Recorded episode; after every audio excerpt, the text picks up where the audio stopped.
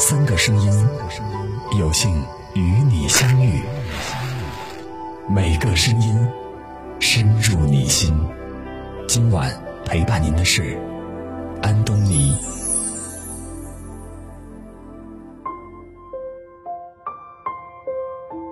我是主播安东尼。今天要跟您分享的文章是：细节最能看出一个人的人品。一起来听。有句话说的特别真实：细节见人品，人品是人生最大的资本。无论一个人平时伪装的有多好，也会被生活中的各种细节在不经意间暴露自己的人品。判断一个人的人品如何，从这些小细节就可以得知了。生活中有没有遇到过这样的人呢？平时表现的谦谦有礼。一旦遇到什么事情，整个人就慌乱了，想的不是如何解决问题，而是忙着推卸责任。正如毛姆说的：“要是一个人显示他的本质，叫他承担责任，是最有效的方法。遇事不推诿错误，敢于承担责任，是对他人的尊重，也是一个人好人品的体现。”看过一个印象很深刻的故事。曾经在美国有一个十一岁的小男孩在踢足球的时候，不小心把球给踢飞了，击碎了邻居家的玻璃。邻居向他索赔十二点五美元。十二点五美元并不是一个小金额，在当时的美国呢，可以买到一百二十五只下蛋的母鸡。虽然闯祸之后的男孩很害怕，但是他并没有选择逃避责任，而是选择去找父亲，求助解决方法。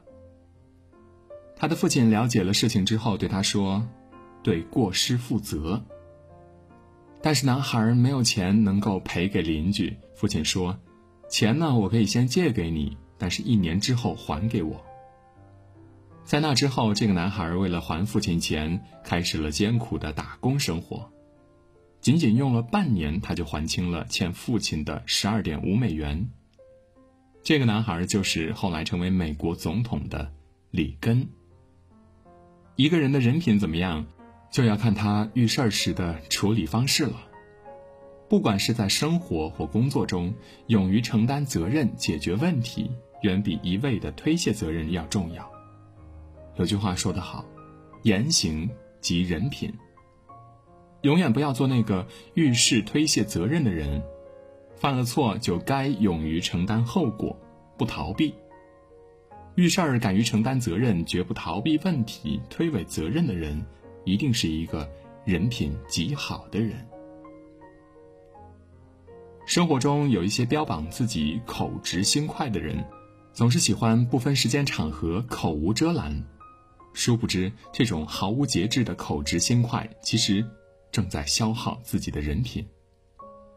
有一种尊重叫不言人私。一个人品好的人，绝不会不分场合的讨论他人的隐私，让人难堪。文文因为和老公相处不和谐，在闹离婚，特别难过。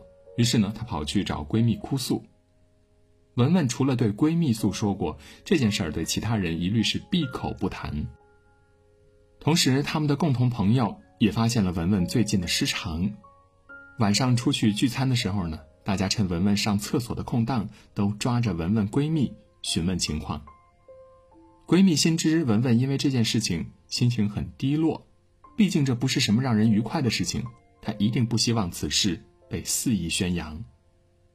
隐私被拿出来当众来讨论，对任何人来说都不是一件令人高兴的事情吧。所以呢，面对大家的逼问，她通通拒绝回答。每个人都有自己不想被他人知晓的隐私，人品好的人懂得如何尊重别人，断然不会拿别人的隐私来说事儿。对方愿意把自己的隐私告诉你，那是因为他非常相信你，非常看重你的人品。所以，不管在什么情况下，都要管好自己的嘴巴，不要乱说话。季羡林曾经说过：“做人真话不全说。”假话全不说，不说假话是对原则的坚守，而真话不全说是对善良的守护，人品的体现。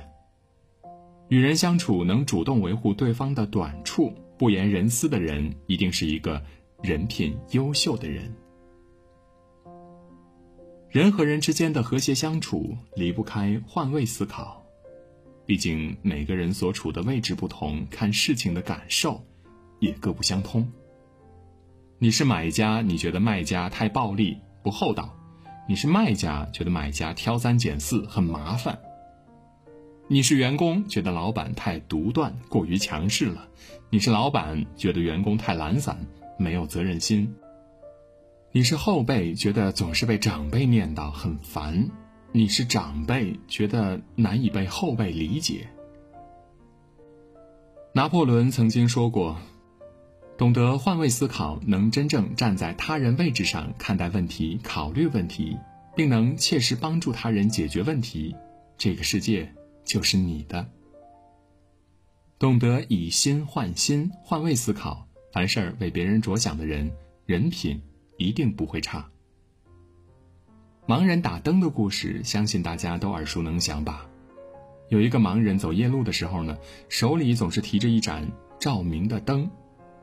他是盲人，其实打不打灯都没区别。附近的人呢很好奇，问他打灯的原因。盲人说：“我提着灯笼，既为别人照亮了路，同时别人也容易看到我，不会撞到我。这样既帮助了别人。”又保护了自己呀。孔子说过：“己所不欲，勿施于人。”不要把自己不喜欢的事情强加给别人，而是要推己及人，多为别人着想。做人做事儿呢，让人感到舒服，能设身处地为他人着想的人，一定是一个人品出众的人。白岩松说过：“人品是最高的学位。”德与才的统一，才是真正的智慧，真正的人才。一个人的人品都藏在这些生活中相处的小细节里。当一个人敢于承认错误，不推卸责任的时候，他便得到了别人的信任。